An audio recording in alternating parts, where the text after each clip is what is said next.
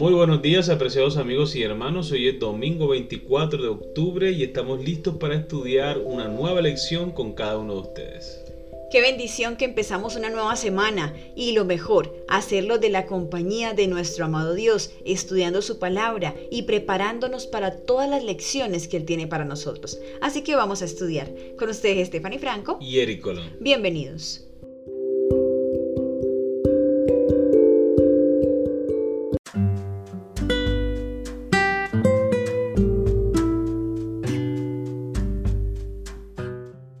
Circuncidad vuestro corazón. El título de la lección para el día de hoy.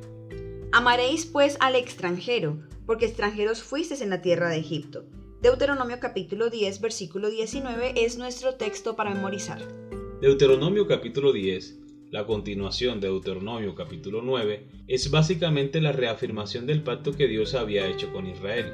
De hecho, gran parte de este libro es una especie de renovación del pacto. Es decir, incluso después de su terrible pecado en Ored, en el que novia Moisés los dejó por un tiempo, cayeron en idolatría. El Señor todavía no había terminado con ellos. Vamos a leer Deuteronomio capítulo 10 versículos 1 al 11. ¿Qué sucedió aquí que nos ayuda a comprender que Dios perdonó el pecado de su pueblo y reafirmó la promesa del pacto que hizo con ellos y con sus padres? Deuteronomio capítulo 10 versículo 1 al 11.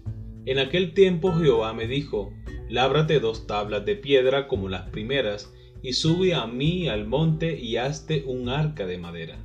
Y escribiré en aquellas tablas las palabras que estaban en las primeras tablas que quebraste, y las pondrás en el arca. E hice un arca de madera de acacia y labré dos tablas de piedra como las primeras, y subí al monte con las dos tablas en mi mano. Y escribió en las tablas conforme a la primera escritura los diez mandamientos que Jehová os había hablado en el monte de en medio del fuego, el día de la asamblea, y me las dio Jehová. Y volví y descendí del monte, y puse las tablas en el arca que había hecho, y allí están, como Jehová me mandó. Después salieron los hijos de Israel de Berot, Benet, Jacán, a Mosera. Allí murió Aarón, y allí fue sepultado, y en lugar suyo tuvo el sacerdocio su hijo Eleazar. De allí partieron a Gudgoda y de Gudgoda a Jotbata, tierra de arroyos de aguas. En aquel tiempo apartó Jehová a la tribu de Leví para que llevase el arca del pacto de Jehová, para que estuviese delante de Jehová para servirle y para bendecir en su nombre hasta hoy. Por lo cual Leví no tuvo parte ni heredad con sus hermanos, Jehová es su heredad, como Jehová tu Dios le dijo. Y yo estuve en el monte como los primeros días, cuarenta días y cuarenta noches. Y Jehová también me escuchó otra vez, y no quiso Jehová destruirte. Muy bien, recordemos la pregunta. ¿Qué sucedió aquí que nos ayuda a comprender que Dios perdonó el pecado de su pueblo y reafirmó la promesa del pacto que hizo con ellos y con sus padres? Bueno, aquí podemos darnos cuenta que el Señor no los destruyó. Él pudo incluso haber reemplazado al pueblo, haber escogido otro pueblo, destituirlos y ya no querer nada con ellos. Pero no, el Señor pudiendo hacerlo no lo hizo, sino que decidió perdonarlos, decidió permitirles volver a empezar. Y esto lo podemos notar al restaurar lo de las tablas. Ya no estaban las tablas anteriores, pero él le pide a Moisés que traiga unas tablas nuevas y él mismo decide volver a escribir los diez mandamientos, de modo que es como para mí, como si dijera, vamos a hacer borrón y cuenta nueva. Entonces, qué maravilloso es Dios, qué lindo que Él puede mostrarnos su amor a través de ese perdón que decide darnos. Moisés rompió las tablas de los diez mandamientos en Deuteronomio capítulo 9, versículo 17, una señal del pacto quebrantado. Deuteronomio capítulo 32, versículo 19. Para demostrar cuánto aborrecía ese crimen, arrojó al suelo las tablas de piedra que se quebraron a la vista del pueblo, dando a entender en esta forma que así como ellos habían roto su pacto con Dios, así también Dios rompía su pacto con ellos. Patriarcas y Profetas, página 331. Por ende, el hecho de que Dios le haya dicho a Moisés que cortara nuevas tablas como las primeras y que él escribiría en ellas las palabras que estaban en las primeras muestra que Dios aún así había perdonado al pueblo y no había terminado con él. Vamos a leer Deuteronomio capítulo 10, esta vez los versículos 14 al 16. ¿Qué quiere decirle Dios aquí? ¿Cuál es el significado de las imágenes que el Señor utilizó? Deuteronomio capítulo 10 versículos 14 al 16. He aquí de Jehová tu Dios son los cielos y los cielos de los cielos, la tierra y todas las cosas que hay en ella. Solamente de tus padres se agradó Jehová para amarlos, y escogió su descendencia después de ellos, a vosotros de entre todos los pueblos como en este día. Circuncidad pues el prepucio de vuestro corazón, y no endurezcáis más vuestra cerviz. Muy bien, recordemos la pregunta. ¿Qué quiere decirle Dios aquí? ¿Cuál es el significado de las imágenes que el Señor utilizó? El Señor le dice al pueblo que circuncide el prepucio de su corazón.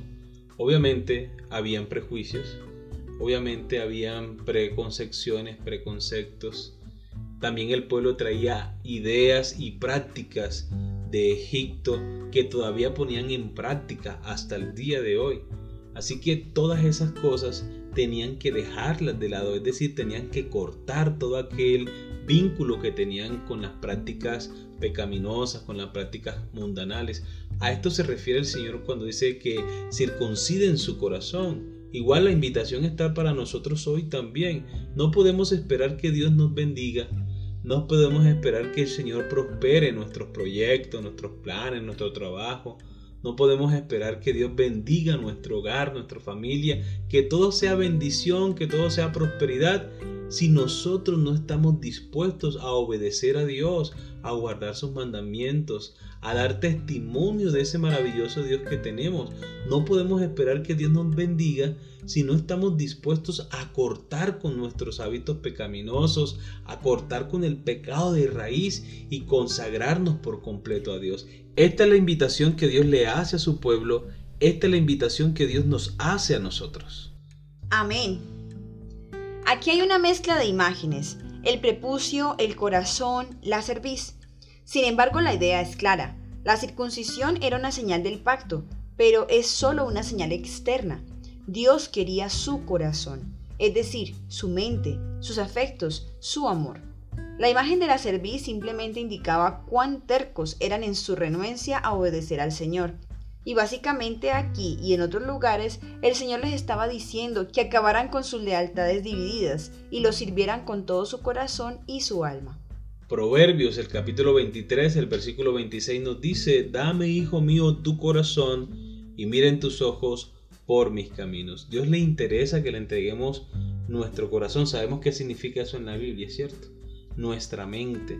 Y la mente, la capacidad para tomar nuestras decisiones. Lo que el Señor nos pide es que cada decisión que nosotros tomemos, sea grande o pequeña, la pongamos en sus manos de amor para que el Señor nos muestre qué es lo correcto, para que el Señor nos indique cuál es el camino que nosotros debemos tomar. Dios todo lo que desea es el bienestar para sus hijos. Así que hacemos bien cuando ponemos toda nuestra voluntad en las manos de Dios. Amén. Piensa en todas las veces que el Señor perdonó tus pecados. ¿Qué debería decirte eso acerca de su gracia? Lo que nos enseña es algo muy sencillo y muy claro de entender. Dios es fiel y cumple su palabra. Dios ha prometido salvarnos a cada uno de nosotros y eso es lo que Dios está haciendo justo en este momento, intercediendo por nosotros ante el Padre Celestial a pesar de nuestros pecados, a pesar de nuestros errores, a pesar de tantas veces que nosotros recaemos en la misma tentación, cometemos el mismo pecado, Dios hace lo imposible para que tú y yo podamos arrepentirnos, para que vayamos a Él y le permitamos que haga un cambio en nuestro corazón. Así que hermanos, Dios está dispuesto a salvar, Dios está dispuesto a perdonar, a dar una nueva oportunidad, a permitirnos un nuevo comienzo.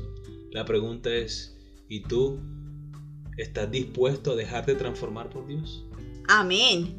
Muy bien, queridos amigos y hermanos, hemos llegado al final de la lección para el día de hoy. Esperamos que haya sido de gran bendición para ti como lo ha sido para nosotros. Y recuerda nuestra cita para el día de mañana con una nueva lección. Que Dios te bendiga.